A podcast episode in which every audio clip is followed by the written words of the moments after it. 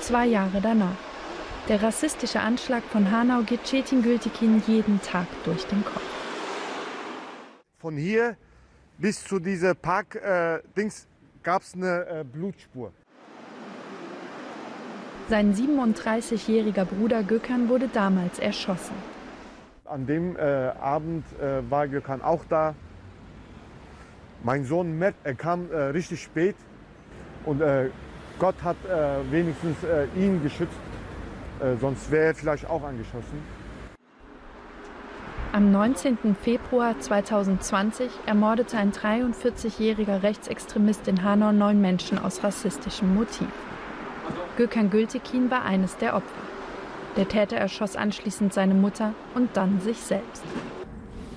Angehörige der Opfer haben sich in der Initiative 19. Februar zusammengeschlossen. Gemeinsam kämpfen sie für Aufklärung. Denn bis heute sind viele Fragen nicht geklärt. Doch Gültekin will nicht mehr nur auf Antworten warten. Er erzählt seine Geschichte immer und immer wieder, spricht öffentlich. Er will etwas gegen Rassismus in unserer Gesellschaft tun.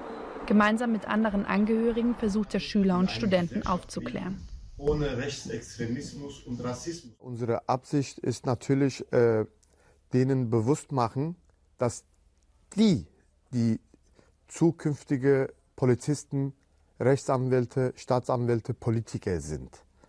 Und die uns diesen Gesellschaft ohne Rechtsextremismus und Rassismus erschaffen werden.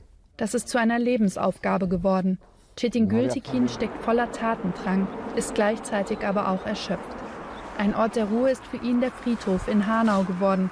Hier wird seines Bruders Gökhan und acht weiterer Opfer gedacht. Wenn ich hierher komme und äh, sauber mache, Blumen lege und bete für die, weil ich weiß, meine Bruder wird, äh, hört mich und sieht mich, äh, das ist meine Therapie. Hier komme ich ins Frieden und hier kann ich abschalten, hier kann ich Energie tanken, hier kann ich mich auf meine nächste äh, Aufgabe vorbereiten.